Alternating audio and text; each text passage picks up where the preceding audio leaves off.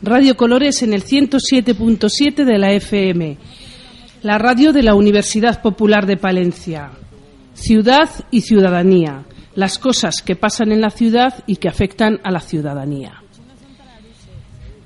Y Segoría es un espacio dentro de esta ciudad y ciudadanía. La isegoría es un concepto que inventaron los griegos cuando empezaron a construir las formas democráticas y significa la igualdad ante el ágora, en, el ágora y el, derecho a tomar la palabra en ella. Y esto es lo que vamos a hacer un grupo de personas que bueno pues van a estar en las ondas de Radio Colores frecuentemente. Rocío Blanco, eh, Rebeca Llorente, Manuel Torío y Alicia Elices. Hola, A, los cuatro. Hay algunas personas más que forman, hola, buenas, que forman parte de este grupo, pero bueno, hoy no han podido estar aquí. Este es nuestro primer programa y vamos a empezar hablando mm, de la participación, porque bueno, pues las personas que están aquí presentes todas están implicadas en el movimiento social y asociativo de la ciudad de Palencia. Y si os parece, vamos a hablar de la participación. Voy a hacer una pequeña introducción y hablamos de, eso que tanto hablamos muy a menudo y que hay muchas formas de entenderlo, que es la participación.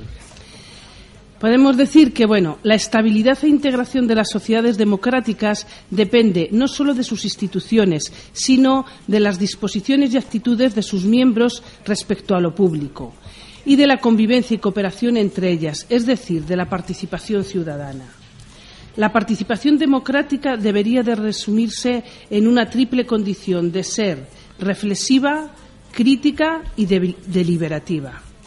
Los ciudadanos y las ciudadanas, desde esta condición y categoría, han de entender la vida pública cuidando de informarse, mantener distancias críticas frente a los poderes y establecer acuerdos que han de hacer posible una sociedad justa y estable a través de la deliberación abierta en condiciones de libertad y de dignidad. La ciudadanía debe mantener una preocupación por la búsqueda de, mecanismos para evitar la concentración y la permanencia del poder en unas pocas manos y para garantizar la capacidad de la sociedad civil de hacerse oír y pedir cuentas a sus gobernantes. Esto exige la construcción de una ciudadanía activa, cuyos pilares serían una sociedad civil realmente activa, inserta en lo público y en el desarrollo de una cultura política de la deliberación, la crítica, la participación propiciada por medio de la educación cívica. Bueno, y con esta introducción, que parece un poco densa, si os parece vamos a ir aterrizando a hablar un poco de este tema. No sé si empezar, ¿qué entendemos por la participación? ¿Qué os parece este texto? Hay muchas formas de participar. Bueno, ¿quién, quién toma la palabra en el ágora? Manolo. Eh, la participación, como plantea el texto, es, eh, un concepto más amplio del que pueden entender los poderes públicos. Y yo creo, para empezar, que en estos días, en estos tiempos, mejor dicho, estamos viendo una especie de contradicción entre lo que se presupone que tiene que ser la participación ciudadana, los cauces que tienen los ciudadanos para poder participar y las respuestas que se están dando. Yo creo que ante esto se ve que eh, lo que existe actualmente no es suficiente. Y los ciudadanos en este momento tenemos la impresión, mucha gente, de que están buscando nuevos cauces de participación. No es que pasen, como algunas veces se dice, los ciudadanos son, ciudadanos son indolentes, no quieren participar, son egoístas. Yo creo que no. Creo que se están buscando en estos momentos nuevos cauces de participación. Algunos están apareciendo y, desde luego, yo creo que la sociedad sí que está viva es opinión. Sí, yo estoy de acuerdo con Manolo. Yo creo que la gente cada vez más tenemos conciencia ciudadana y cuando vemos sobre todo que vivimos situaciones como las que estamos viviendo ahora a cuenta de la crisis económica, pues tenemos ganas de hacer cosas, solo que no nos dan cauces para participar. Ese es el problema, el gran problema de la sociedad actual, ¿no? Que los cauces que podrían existir, como presentar una ILP, pues luego resulta que no sirven, porque la ILP la quieren cambiar completamente y ya no es lo que era cuando se presentó. Que los consejos municipales, por ejemplo, acaban siendo un sitio donde vas a sentarte y a escuchar el rollo que te suelta el concejal de turno, pero no te deja participar, opinar ni dar ideas, ni te escuchan, ni te tienen en cuenta, entonces los cauces que existen ya no sirven, porque mm, los poderes públicos les están rompiendo, digamos, están rompiendo ese contacto con la ciudadanía. Entonces hay que buscar otros, pero hay que recomponer de alguna forma esos cauces de participación, porque lo que no puede ser es que la gente en la calle esté exigiendo cosas y quienes nos mandan, los poderes, no escuchen no escuchen ni dialoguen con, esos ciudadanos que están en la calle pidiendo cosas. bueno, sí, bueno, eh, efectivamente yo comparto eh, la opinión de, mis compañeros. Eh, es en épocas de, mm, malos tiempos cuando la gente reacciona y tiende a salir a la calle a exigir. Pero mm, hasta entonces yo creo que yo lo que yo entiendo por participación ciudadana, yo creo que más bien es mm, un control de los poderes eh, para que la gente, bueno, pues parezca que está, pero no está. Es decir, yo creo que, los, grupos ciudadanos que, funcionan en un municipio más o menos grande, mientras estén de acuerdo y no molesten al, poder, mm, funcionan, funcionan, entre comillas, o sea, están están. En el momento que, que estos grupos se vuelven un poco reivindicativos o quieren actuar por, su, por sus propios, propios medios, es cuando ya, eh, bueno, por los poderes dicen, bueno, no, no, no te creas que vas a poder, vas a cambiar y tal. Entonces yo creo que, bueno, que esto de la participación ciudadana de verdad, de verdad surge cuando hay verdaderos y auténticos problemas como los que están surgiendo ahora. Rebeca, ¿quieres decir algo? Nada, poco más que añadir o bueno, o estoy de acuerdo con lo que han comentado ellos. Em, sí que igual para poner un poquito la nota de discrepancia igual, eh, yo estoy totalmente de acuerdo en que creo que los cauces em, están obsoletos, es decir, hay que cambiarlo. También tengo la sensación o igual percibo de que quedan colectivos y personas que todavía están muy involucradas y muy conscientes de la participación, de la reivindicación, de la crítica, pero creo que hay mucha gente que se está volviendo muy individualista, es decir, mientras a mí no me toque, mientras a mí no tal, que salga eso por donde quiera. Entonces, bueno, comparto en gran medida el planteamiento que han dado mis compañeros, pero también creo que o porque el sistema no está bien planteado o porque no se posibilita, igual si se, se diese otra posibilidad, pues igual la gente eh, se movería más, ¿no? Pero bueno, también un poco el tema de... nos estamos volviendo más individuales. Yo creo que eh, es que eso yo creo que es lo trágico del tema. Yo te estoy entendiendo el planteamiento en el sentido de que la gente es indolente o, o, hay poca participación, hay gente que sigue estando muy preocupada, pero otros no. Entonces yo, haciendo un poco de historia, ¿no? la participación ciudadana en los años 70 y 80, donde aparentemente había una efervescencia muy grande. Entonces, no parece lógico que un sistema que se llama democrático y participativo, por tanto, que entra en la definición, nos haya dado lugar a desembocado en, en lo que es actualmente. Decir, cómo avanzando en un sistema de, participación hemos llegado a, una meta donde la participación parece que se anula. Eso es lo grave, ¿no? aquellos momentos que los hemos vivido los que estamos en esta mesa más o menos en, un ámbito o en otro, ¿no? De participación, de efervescencia ciudadana, de ganas de cambiar, de posibilidades de cambio, porque no era solamente ganas, sino que tenías posibilidades verdaderamente de cambiar las cosas y que eso haya evolucionado. Yo creo que a la hora de reglamentarlo tanto, una de, las, los problemas puede haber sido este, ¿no? A la hora de reglamentar todo que se ha institucionalizado la participación. Esto se ha ido, a, se ha ido cortando las alas a, los movimientos, ¿no? Porque si no, tendría que haber sido la cuestión la contraria, cada vez mayor participación. Esto es lo grave, ¿no? Yo creo. Yo creo que se ha devaluado el concepto de participación.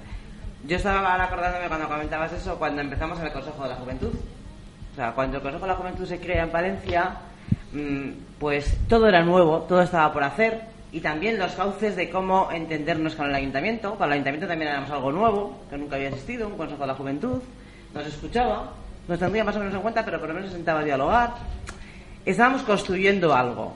Lo que pasa es que puede que haya llegado un momento en que aquello se institucionalizó de tal manera que ya mm, pasó de dejar de tener importancia. Entonces el ayuntamiento pasó a a lo contrario, en vez de escuchar a los jóvenes, Les obvio, no me interesan, porque si me van a criticar, ¿para qué les voy a escuchar? A total, a quien representan, a cuatro asociados, porque además eso es algo que también se utiliza mucho por parte de los poderes. No, es que asociados están muy pocos jóvenes. Así que total, ¿a quién vas a representar? Entonces, con ese discurso, pues también hace que al final los jóvenes digan, bueno, pues si, no nos, si nadie nos va a escuchar, pues ¿para qué vamos a participar? ¿Para qué vamos a ir al, ayuntamiento a participar en los poquísimos sitios donde nos dejan hablar si total no nos van a tener en cuenta? Y eso al final ha hecho que esos cauces yo creo que ya no sirven. Por eso hay que buscar otros cauces nuevos. Porque los institucionales ahora mismo no sirven. Yo lo decía, los consejos municipales son ahora mismo sitios donde se reúnen las asociaciones con el ayuntamiento para escuchar lo que el concejal o concejala de turno les cuente, nada más. Eh, bueno, pero aparte de los cauces que, bueno, a lo mejor hay que buscar otros nuevos o hay que reconducirlos, que hay, que darles otro aire a los que existen, porque a veces yo no sé si es tanto el medio como el contenido, ¿no? Porque yo creo que en el tema de la participación, en cosas que antes cuando apuntaba Alicia, ¿no? La participación como control del poder, es que la participación eh, muchas veces es entendida como, mm, como una presencia pasiva de estar en un sitio. Oh, pues han participado mucha gente. En la fiesta de no sé qué participaron mucha gente, había dos mil personas. Pero esa, eso, esa mm, participación de estar solo pasiva, mm, vale, mm, cambia las cosas, es una participación crítica, eh, controla, de alguna manera, ejerce un control del poder, ¿no? Que yo creo que podía, es, yo entiendo que tiene que ser el fin último de la participación, ejercer esa participación de calidad que ejerce un control sobre los poderes, para que las políticas que hagan sean políticas justas y políticas de cara a la ciudadanía. Claro, y, yo creo que eso al, al, poder, como decía antes, y me repito, le da mucho miedo. O sea, eh, mientras estén la gente controlada y tal, bien. Pero, pero mientras, si no, si no son de mi parecer, de mi ideología o de mi pensamiento, pues no me sirven. Y yo creo que deberíamos de empezar a reflexionar ya, y los políticos deberían de hacerlo, eh, que, porque siempre se escudan en eso. A mí me han dado el voto, yo no tengo por qué cambiarlo ya hasta cuatro años que me lo vuelvan a, dar otra vez o a quitar. Entonces ahí está el error. O sea, el error, los políticos piensan que la participación ciudadana es solamente eso, ir a, la urna cada cuatro años y, y, nada más. Y claro, en estos cuatro años. Y dejarnos hacer. Claro, en estos cuatro años los ciudadanos que hemos votado a determinadas opciones nos podemos darnos cuenta que nos hemos equivocado o que, o que a la gente a la que hemos otorgado nuestro voto no nos sirve ya porque no está, no está dirigiéndose por el camino que creemos que es justo. Y entonces, claro, lo que tú dices, deberíamos de tener otros cauces que nos permitan que nos escuchen, que escuchen a los ciudadanos en estos cuatro años en los que se creen que el poder es total, absoluto y que no tienen que dar cuentas ya de mm. nada más. ¿Y vosotros por dónde entendéis que tienen que ir esos cauces o cómo se tiene que vertebrar esta participación ciudadana? Mm, porque un cauce hoy, que os voy a preguntar, voy a ver qué opine, un cauce hoy son las redes sociales, ¿no? A través de las redes sociales hay un nivel de participación. Pero, ese, mm, pero yo me hago una pregunta, porque también en torno a la participación que se da a través de las redes sociales. ¿Hasta qué punto realmente también es una participación que ejerce un control sobre el poder, que es uno de los objetivos de, esta participación activa, ¿no? ¿Y hasta qué punto permite también ser reflexiva y crítica? Hombre, a ver, los que os ah. movéis más en las redes. Yo sí que, a raíz de lo que comentaba Rocío de las comisiones, por ejemplo, del ayuntamiento, yo que me muevo y me he movido en temas de juventud, eh, en esas comisiones se supone que siempre se convocaba y acudían entidades, asociaciones representativas de la ciudad que eh, englobaban a colectivos que trabajaban con jóvenes. Es decir, que esas entidades que iban a ir representadas, bueno, pues trasladaban un poco las inquietudes de sus miembros, el colectivo con el que trabajaba que eh, yo creo que como cauce no es malo. Perdona, yo me refería, no, está bien la reflexión que estás haciendo, pero he preguntado por las redes sociales de Internet. Ya, ya, ya, que a mí me parece buena alternativa, pero creo que hay cosas que en relación un poco a los políticos, creo que un poco lo que tiene que cambiar primero es la mentalidad, ¿no? La mentalidad de decir, eh, no voy a dar la chapa a 20 asociaciones que me representan esta ciudad y no voy con mi idea, la vendo y me marcho para casa, ¿no? Si ya de entrada la mentalidad de ese político no está por escuchar a la gente del colectivo que sea, sea juventud, lo que sea, no está por escuchar y ver las sugerencias, nos da igual los canales y los medios, que si el político de rigor no está por la labor de escuchar a la gente que realmente trabaja día a día y codo a codo y que está implicado en la realidad, en las necesidades, en las circunstancias de ese colectivo, pues creo. Precisamente el objetivo de promover la participación es para hacer que el político te escuche, ¿no? Mm. Con lo de las redes sociales que decías, a mí me parece que son un medio, no un fin. Es decir, mm, yo creo que están muy bien para amplificar y para que llegue a más gente los mensajes o las convocatorias o pero no podemos quedarnos en eso. O sea, a mí no me vale con que el alcalde diga que en la página web del ayuntamiento le puedes escribir y contarle tus quejas y que además te contesta personalmente. Hmm. Eso solo no es participación ciudadana. Participación es que los ciudadanos nos podamos reunir entre nosotros a hablar de los problemas, aunque sea vía internet, pero pongamos en común qué problemas tenemos en esta ciudad y lleguemos a conclusiones. Y esas conclusiones se las presentemos a quien las tiene que arreglar. Quiero decir que no a mí me parece que sigue siendo individualista, un poco lo que decía Rebeca, que yo, ciudadana, escriba al alcalde y espera que me conteste y me quede en mi casa. O sea, eso solo no es participación ciudadana. Participación es eso, sentarnos a hablar. O sea, sentarnos, o bueno, cada uno desde su casa con el ordenador chateamos si queremos. Pero tenemos que intercambiar opiniones y llegar a acuerdos.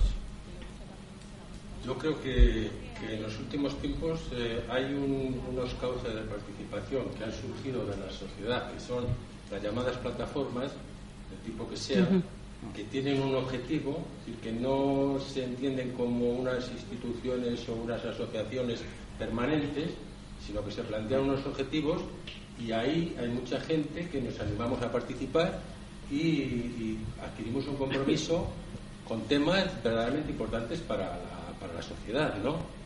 Y esa sería una forma nueva de participación ciudadana, que además está muy alejada de los poderes públicos, de cualquier poder público, tengo la impresión, y porque son críticos con, con todos los establecidos, prácticamente con todos los representantes políticos, si hay que criticarlos, yo creo que lo critican de la misma forma, donde participan eh, ciudadanos eh, muy heterogéneos, también ideológicamente incluso, ¿no?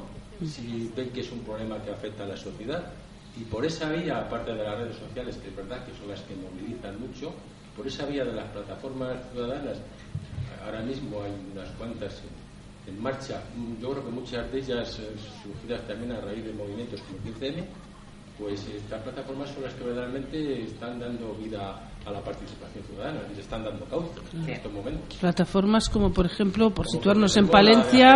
por las hipotecas, mm. que ahora mismo está eh, lo de los lo de las plataformas también de las eh, preferentes, que también están teniendo mucho en la, ¿no? Hay plataformas de distinto tipo que yo creo que, a ver, tienen sus antecedentes, ¿no? Yo recuerdo cuando se, el tema de del chapapote de Galicia, pues se creó una especie de María Blanca que era una plataforma que buscaba Yendo más atrás en el tiempo, se creó aquella famosa plataforma que no sé, ya no recuerdo bien el nombre, que era contra la OTAN, cuando se planteaba el famoso de la OTAN, ¿no? Tiene sus antecedentes históricos, pero yo creo que ahora sí que tiene más visibilidad y que, y que se ve mejor cuál es su planteamiento, cuál es su finalidad y, cuál, y cómo se organiza. Porque mueve, se mueve a la gente ante algo concreto, visible, para transformar una cosa en concreto. ¿no? pero te están echando de tu casa o que o por ejemplo la plaza o, que te han robado todo el dinero sí, sí. pues que si los comedores ya no hay becas o hay cada vez menos becas los comedores escolares son más caros quitan los centros abiertos. Entonces hay cosas concretas por las que luchar y que defender no derechos. Pero pero fijaros que curioso es que también como yo antes decía que asociaciones que no no le sigue la corriente a determinadas personas mm, del ámbito del gobierno no o de gobernantes enseguida las apartan las no sé qué, las no sé cuántos. Con, con estos movimientos también pasa lo mismo. O sea, hay que criminalizar al 15M, a, a, estas plataformas contra las hipotecas, contra los desahucios. Hay, hay que criminalizar todo porque no interesa que la gente se manifieste y diga que no está contenta con determinadas cosas. ¿no? O sea, que en el fondo estamos otra vez en la misma. Es decir, una participación pasiva de asistencia va, es inofensiva, pero una participación activa de hacer que las cosas cambien ya es... y, otra cosa que quería incidir en esto, quizás sea de formación profesional, yo pienso que, que, no se enseña desde, desde, muy niños en los colegios a ser críticos, a ser reflexivos, como decías tú, las condiciones que tiene que, tener un movimiento ciudadano o un, grupo ciudadano.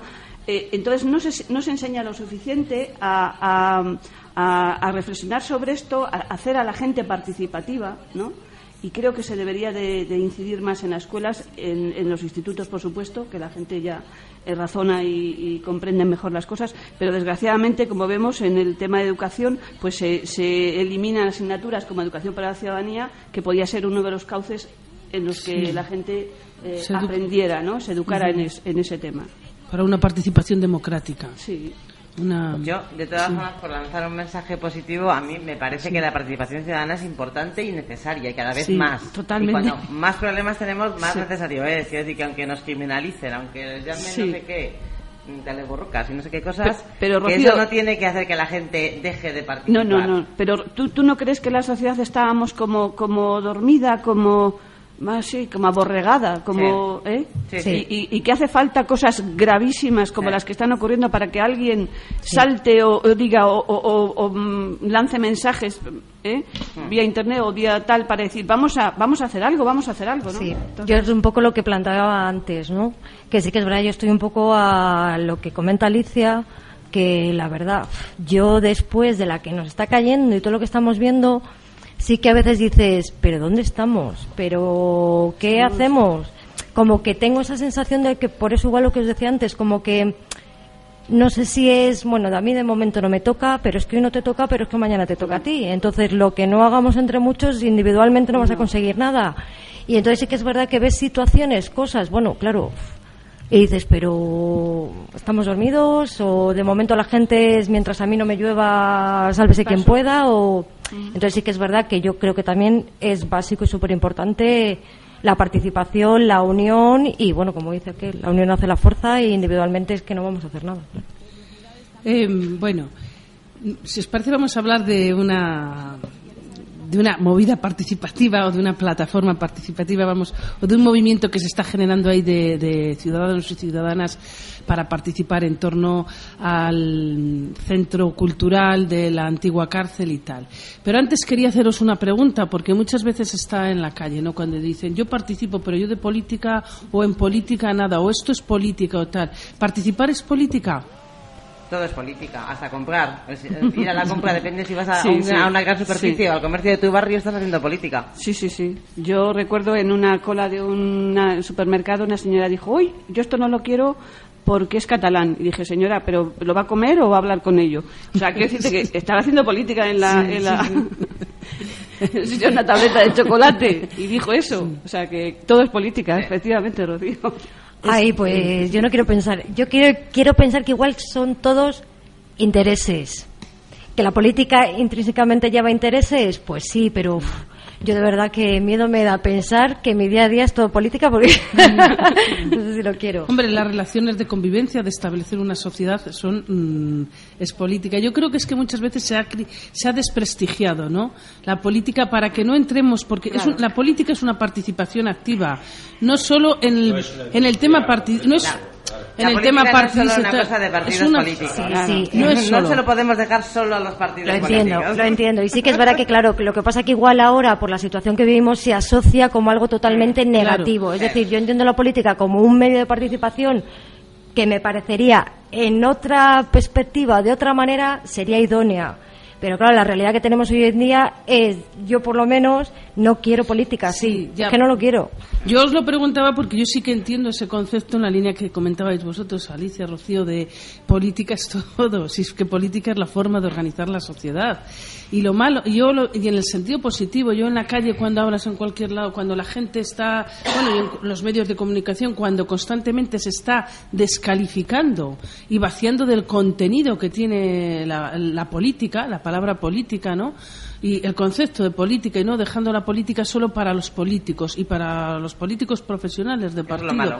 Eso es lo malo. Yo lo digo en el sentido, a mí no me duelen prendas, yo creo que hay que decir la participación es una participación, como decía eso, hay que educar en una cultura política, de participación política, de participación para hacer un ejercicio de control de los poderes, ¿no? Y que respondan a las expectativas de los ciudadanos. Y yo reflexiono, delibero y critico y digo, este, lo de los contadores del agua no puede ser así porque tiene que ser así, no tiene que responder a intereses determinados, tal. Eso es de, todo, de todos los ciudadanos. Y yo creo que, que, el objetivo, el intento es que hay que rescatar la política de los políticos y dignificarlo en ese sentido. Por eso se hacía esa pregunta, que qué opinabais, ¿no? Sí, sí, yo creo que no se puede dejar la política solo a los políticos profesionales. Es, es muy peligroso. No, sí, eh, yo creo que es que política, a ver, es que el hombre es un animal político, o sea que cualquier circunstancia de la vida y de tu actuación es una actuación política, porque el político viene de polis, es el hombre que interviene en la ciudad, ¿no? Eh, a ver, lo que yo también creo es que puede haber políticas buenas y políticas malas. Efectivamente, sí. Claro, no todo lo político es bueno, no toda la intervención política es positiva. Puede haber intervenciones políticas negativas y muy negativas, ¿no? Un dictador es un político, un político nefasto tanto, entendiendo la política como una participación que tiende al bien común, en ese sentido, ¿no? que busca el bien común. Eh, eh, eh, entonces, la política es una cosa buena, porque tiene una finalidad buena. Ahora, si la finalidad es de otro tipo, pues claro, tendríamos que decir que la política no, ese tipo de política no me interesa, o es malo, ¿no? O interesa denunciarla. O interesa denunciarla, efectivamente. Bueno, pues vamos a poner un poquito de música y continuamos.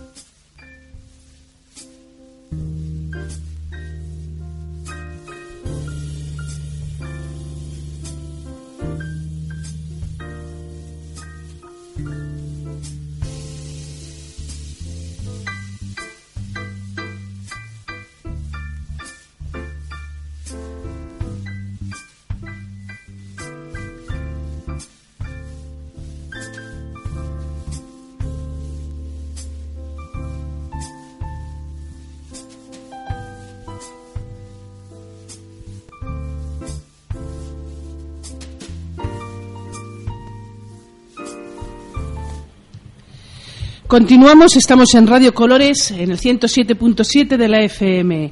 Ya sabes, la radio de la Universidad Popular de Palencia. Y esto es Ciudad y Ciudadanía en el espacio Isegoría, la igualdad ante el ágora y el derecho a tomar la palabra.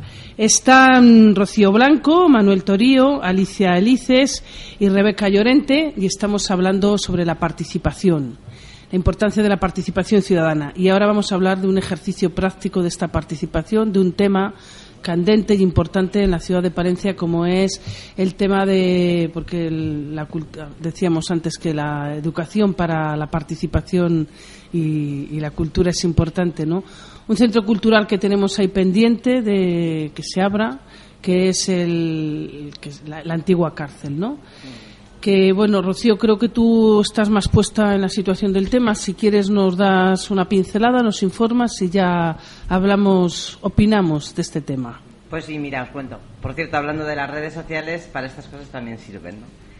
Eh, a través de las redes sociales lanzamos una convocatoria de una reunión en el Centro Social del Carmen el pasado martes para hablar del Centro Cultural de la Antigua Cárcel. Eh, se presentaron 60 personas cual demuestra el interés que existe por este tema. Y las conclusiones yo creo que fueron claras. Todo el mundo estábamos de acuerdo en que eso es un centro cultural, se tiene que abrir al público como centro cultural, no puede ser que lleve más de un año terminado y sin abrir. Sí, eso. Mm, Valencia necesita un centro cultural de esas características. Allí había, pues, desde gente que tiene grupos de música, gente que pinta, actores, actrices, en fin, gente que necesita espacios donde poder ensayar, donde poder mostrar su arte, donde poder intercambiar ideas con otros artistas. Y para eso es para lo que todo el mundo que estábamos allí pensábamos que tiene que servir la antigua cárcel. Como una especie de, Maite lo definía muy bien, Maite Alario, como un laboratorio de artes, ¿no? Donde todos los artistas de la ciudad, incluso artistas invitados de otras ciudades, puedan venir, intercambiar experiencias y crear. Y para eso es imposible, es absolutamente imposible que allí se instale un museo de la policía, como pretende el señor alcalde, porque no pueden convivir. Un espacio de libertad, como es el espacio que necesitan los artistas, no puede convivir con un museo de la policía. Es imposible. Entonces, nuestro, hemos el objetivo que allí se planteó la asamblea, lo hemos llamado Asamblea en Defensa del Centro Cultural de la Antigua Cárcel. No pues esta no es plataforma, es asamblea. Se llama asamblea, también por darle un aire de que es algo abierto, a que se siga integrando gente y sigan participando, ¿no? El, el objetivo fundamental era que ahí no se instale ese museo de la policía y el siguiente objetivo es que eso se abra cuanto antes como centro cultural. Sí, vamos a recordar un poco datos. la construcción de, el, o sea, el centro cultural de, mm, donde este centro cultural eh, los terrenos pertenecían a la Diputación, ¿no? Los compra el Ayuntamiento y la obra a cargo de qué fondos se hace, de fondos del, Estado. Del 1% cultural del Estado. Del Estado, para centro cultural, ¿no? Como en muchas ciudades donde las cárceles viejas, sí, las cárceles panópticas, sí, Salamanca, se han transformado en centros culturales. culturales para uso de los artistas de la locales, ¿no? El espacio en metros cuadrados de la cárcel pues son unos 4.000 y pico metros cuadrados, de los cuales el ayuntamiento pretende ceder 2.000 a la policía. Es decir, la mitad. Y bueno, no sé si vosotros conoceréis o habréis visto cómo están las instalaciones de no sé si conocéis cómo era antes la cárcel vieja, yo sí que la vi, pero no sé cómo ha quedado ahora la transformación, si se ha rehabilitado parte, todo, cómo están los espacios distribuidos. aunque no nos dejan visitarla porque está cerrada con llave, en internet sí que se puede hacer una visita ah. virtual y la verdad es que ha quedado fantástico. O sea, es un espacio, pues eso, para crear. Puede, sí. Para crear, para mostrar, para hacer conciertos, para ir un pequeño. ¿Puedes recordar, si sabéis, la, la, en internet la página donde para, para la gente que nos está escuchando, si quiere? Si bueno. pones en Google eh, Antigua Cárcel de Valencia, aparece. Se puede ver, vale. Bueno, pues a partir de esta información que nos da Rocío, que estuvo en la asamblea de ayer y está enterada de esto, de estos temas podemos opinar. ¿Qué, qué opinamos de este tema? Pues lo primero que se me ocurre es que esto es una muestra de lo que estamos hablando, ¿no? de lo que supone no dar participación a la sociedad, donde se decide algo que ni siquiera se ha planteado para a su conocimiento general, ya se decide y los demás no nos queda más que decir sin guarda, como se dice coloquialmente, ¿no? Lo que usted diga. Y es muy lógico que la sociedad y, la sociedad en general los vecinos de la zona que estaban pendientes de que eso iba a ser un centro cultural, pues se subleven y digan esto no tiene sentido y, pidan que, se les oiga y que se cambie ese parecer. Yo creo que es un ejemplo claro de la soberbia de algunos políticos que hacen las cosas pues de la manera avasalladora que estamos viendo últimamente. ¿no? Yo quería poner también un pequeño ejemplo de lo que en la cárcel, yo pertenezco a la Asociación para la Recuperación de la Memoria Histórica, de su día, cuando se planteó esta recuperación del espacio, pues creíamos que venía bien el que se dedicara a un pequeño lugar. Tampoco queríamos una sala grande, un espacio pequeñito, donde la asociación pudiera rendir un pequeño homenaje a tantas personas represaliadas en su momento y algunas que muchas pasaron por la cárcel. Mm. Y recordábamos, por ejemplo, a un, poeta muy significativo que era Miguel Hernández. ¿no? Sí, ¿qué pasó? esta petición. aparentemente, por las noticias que nos llegaban, el anterior ayuntamiento lo veía bien, decía que estudiaría la posibilidad de cedernos este espacio, pero esto se ha perdido, no se ha vuelto a hablar de ello y yo quiero, aprovecho esto para volver a reivindicar un pequeño espacio para esta gente que sufrió esta represión tan fuerte, ¿no? Y que es un, lugar simbólico. Sobre lo que está diciendo Rocío, me parece lógico que esto sea un centro cultural para otros fines y que es incompatible totalmente con un museo de la policía que a quién interesa un museo de la policía. Es que habría que preguntarlo primero, este es muy importante este museo es muy significativo. Los que vayan a venir a él le están demandando con urgencia. Hay otros muchos fondos, yo sí que puedo hablar de esto, fondos documentales, donde todavía los historiadores no les permiten el acceso para poder estudiar periodos interesantes de nuestra España más moderna. ¿no? Entonces, eso que ya está, no te dejan y ahora pretenden aquí un museo de la policía.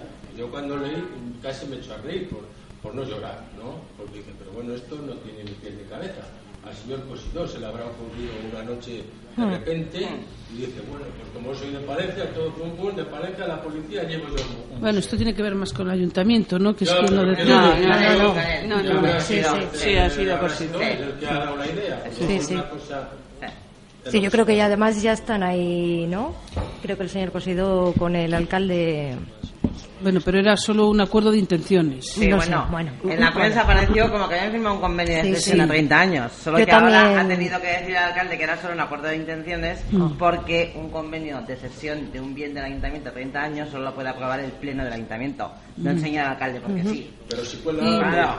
¿Ves? Viva la participación ciudadana. La participación incluso institucional, vamos, ni siquiera ciudadana, ni siquiera... Ya no respetan ni las formas de la institución.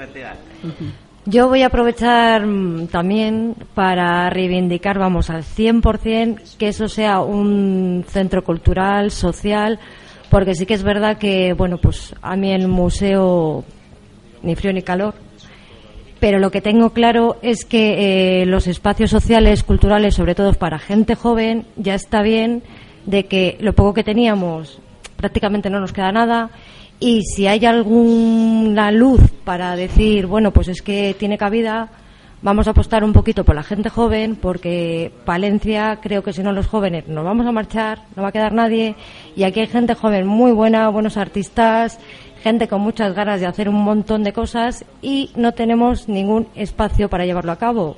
Lo poco que había, incido, ya no está, entonces, por favor, que se apueste por la gente joven, que se haga en centro cívico, social, cultural, bueno, todo lo que se puede aportar porque la gente joven tiene que tener su espacio también, tiene que tener su espacio para juntarse, para tener participación ciudadana y para muchas más cosas. Así que. Entonces, sí, vosotros eso, ¿qué, creéis que tiene que albergar? Todo esto que decís, este espacio de cultura. Claro, un poco lo que dice Rebeca. En otras ciudades se ha demostrado que si a los jóvenes les das un sitio donde pueden ir ahí a, hacer, a demostrar su ah, arte, además intercambian ideas y eso hace que también creen más cosas, creen cosas nuevas. Es decir, uno en su casa solo puede crear muchas menos cosas de cuando se junta con otros 10 o 12 artistas, uno es músico, otro pinta y el otro actúa. Eso, esa interrelación también hace que crezca la ciudad en, el momento creativo, ¿no? Y se hagan vínculos y luego tema de empleo, pues de ahí puedes explotar a mucha gente joven que tendrá muy buenas ideas, pero lo que volvemos a la línea, individualmente cada uno igual no, y si encima no hay espacios para que la gente joven igual se junte, eh, dialoguen, participen y pues vamos a apoyar a la gente joven porque de verdad yo creo que Palencia estamos matando a la gente joven y este es un espacio muy bueno para apoyar un poquito, no digo los 5.000 metros, pero que apoyen mucho. Sí, bueno, 5.000 metros puede dar de sí para... Sí, para la biblioteca. Eso es lo que os iba a preguntar. La biblioteca, parece ser. Que... Tampoco. tampoco. La cultura da miedo, parece ser. Sí, sí, claro. Ya tienen un, un, una pequeña biblioteca allí en la Plaza del Carmen para el verano con de madera, de madera. hay poca demanda, pues no hace falta más grande. No, además es que... Pues en la reunión del otro día, por ejemplo, una de las cosas que vino mucha gente joven. Y una de las cosas que demandaban era una sala de estudios, que en esa zona no hay. Claro. Antes había una sala de estudios que estaba más llena, bastante a tope, la de mm, universitaria, la de Caja Círculo, que la han cerrado y evidentemente es que se necesitan salas de estudio para... Y ahí podía ser una... Perfectamente, es compatible. Con, con, mucha más utilidad social que quizá estos otros sí. archivos que, que puede haber otros espacios eh, para meterles en la ciudad, ¿no? Bueno, además, yo voy a decir una cosa con la, la policía. Es que me parece que el señor Conseguidor lo que tiene es mucha jeta. Porque cualquier organismo que quiera tener un museo se le construye él. Es decir, si mm, el eh, Ministerio de Agricultura quiere un museo, pone el dinero, construye el museo y pone ahí. Claro, pero venir a un edificio que ya está hecho, que lo ha hecho el Ayuntamiento de Palencia, que ha puesto dinero para comprar ese terreno, y decir, ahora me lo quedo yo para hacer un museo para la policía, a mí me parece de una jeta increíble. Bueno, y que un espacio museístico tiene que reunir unas condiciones técnicas y de infraestructura determinadas, que no sé si este Pero espacio está preparado para eso. pensar si eso es una demanda social, es decir, alguien ha pedido, yo alguna vez he oído a alguien que la policía quiera tener un museo, pero bueno, no sé, si había un, ya había un museo del ejército en Madrid y ya lo trasladaron a Toledo, pues ya... Él lo que ha dicho es algo así, como que va a quitar todos los trastos viejos que tienen las comisarías de toda España, se los va a traer aquí y así va a dejar espacio libre en las comisarías. Pero eso se llama un museo Se llama limpieza, Claro, se llama hacer limpieza en casa, ¿no? bueno, y de la plataforma de la gente... aquí, perdona, es Sí. que además hay una cosa, he terminado casi con un chiste, pero hay una cosa seria. Eh, los que han estado, yo vuelvo a recordar lo de la memoria histórica y, y la investigación que están haciendo los historiadores sobre este momento ¿no? de la historia de España. Antes yo decía que hay algunos archivos a los que no te permiten todavía el acceso, pero es que hay más. Es que ha habido archivos que han desaparecido, justamente de la policía. A lo mejor lo que nos interesaba verdaderamente no lo van a encontrar ya los historiadores. Entonces, si vamos a encontrar allí utensilios que utilizaban las oficinas en 1950, no me parece muy interesante. Porque ahora sí que vuelvo otra vez al chiste, eso es un museo etnográfico, ¿no? ¿De acuerdo? Por tanto, los verdaderos documentos que podrían interesar a los historiadores son los que yo creo que podrían tener interés en un museo de este o de este tipo de archivos, ¿no? Pues no lo van a encontrar, lamentablemente. Sea que otra, a ver, yo no a ningún historiador le he oído decir, sería muy interesante tener un museo de la Policía Nacional. No lo oído a nadie. Y me estoy tratando con algunos de ellos que tienen mucho interés en esta investigación, ¿no? De esta época. Yo, francamente, cuando lo oí me, quedé, me sorprendió, porque es que además ni se me hubiera ocurrido que podía existir un museo de, la policía. de la policía. Y digo, bueno, porque te digan, bueno, Museo de la Semana Santa ya lo oyes en todas las ciudades, Museo de Industria, bueno, grandes está, pero. No, bueno, quiero decir, Pero museo de muchas cosas, pero de eso, Pero que- aparte de así, eso, digo, el- el- el tampoco tiene una tradición Palencia como para tener. Pero si es que no museo- queremos eh, poli- museos Sí. de policía. Que de de Ya. No, pero puedes entender que tiene una tradición especial por algo y dices, bueno, pues quieren ubicarlo aquí, pero que no consta ninguna tradición como para... mm, Pero el proyecto, Eso. además, ¿para qué estaba hecho? ¿Para qué fue aprobado? Para centro cultural, está, biblioteca y ya salas está. de multiusos. Es que yo para creo que, que hay que respetar actos. también, ¿no? Hay que respetar, aunque no sea ya el mismo ayuntamiento, tendrá que respetar eh, para lo que se hizo ese... Y sobre todo, Se remodeló todo, el para edificio. uso de la ciudad. De la ciudad. ha Claro, claro. adquirir ese edificio. Claro. Y el museo de la policía no va a ser para uso de la ciudad. No, no, desde luego. Y bueno, de la Asamblea está constituyente en defensa de, de este centro cultural, que no sabemos qué nombre le pondrán, eh, que las propuestas que había de la gente que tú has dicho, artistas, jóvenes y tal que estaban allí, qué propuestas así. La verdad es que mm, fue curioso porque coincidían gente mayor, digamos, y gente joven, en más o menos este tipo de propuestas, ¿no? De cómo están funcionando en otros sitios. Allí se decía, bueno, por ejemplo, estuvo un representante de la Asociación de Artes Visuales de Castilla y León, y él decía, los museos típicos ya no funcionan tipo al Musac o al Patio Herreriano, porque requieren muchos recursos que ahora mismo no hay. Entonces, lo que ahora está funcionando son otro tipo de espacios, pues como el Matadero de Madrid o como lo que decíamos de la antigua cárcel en Segovia y en Salamanca, que son los artistas locales los que van allí a crear y además exponen su obra. Se hacen las dos cosas. Una cosa viva. Como espacio creativo y como espacio de expositivo. Y además invitan artistas de otras ciudades y hacen intercambios. O sea, algo vivo, efectivamente, que dinamiza la ciudad. Y eso es mucho más barato que mantener un museo con grandes obras de arte y además aporta mucho más a la ciudad y sobre todo a los artistas y a los jóvenes de aquí. Entonces esa, yo creo que en esa línea estaba todo el mundo que habló allí y allí se creó un grupo de trabajo pues para presentar un proyecto un poco en esa línea. ¿no? ¿Y presentarlo al ayuntamiento? Y presentarlo públicamente a la sociedad y se contemplaba que no se hiciera caso, o sea, que siguieran adelante claro, por eso otro de los grupos de trabajo era acciones de calle, es decir, tenemos que salir a la calle, tenemos que dar guerra. Curiosamente, mucha de la gente que estaba en esa reunión no sabía que el centro ya estaba terminado, pensaban que todavía seguían las obras. Claro, porque lo tienen tan escondido, tan tapado, que la gente no lo sabe. Entonces dijimos, hay que visibilizárselo. Hay que hacer saber a la ciudadanía palentina que ese edificio ya está terminado. Hace más de un año. Y que ya está en disposición de lo que podamos usar. Y que la gente tiene que poder conocerlo. Para querer algo lo tienes que conocer.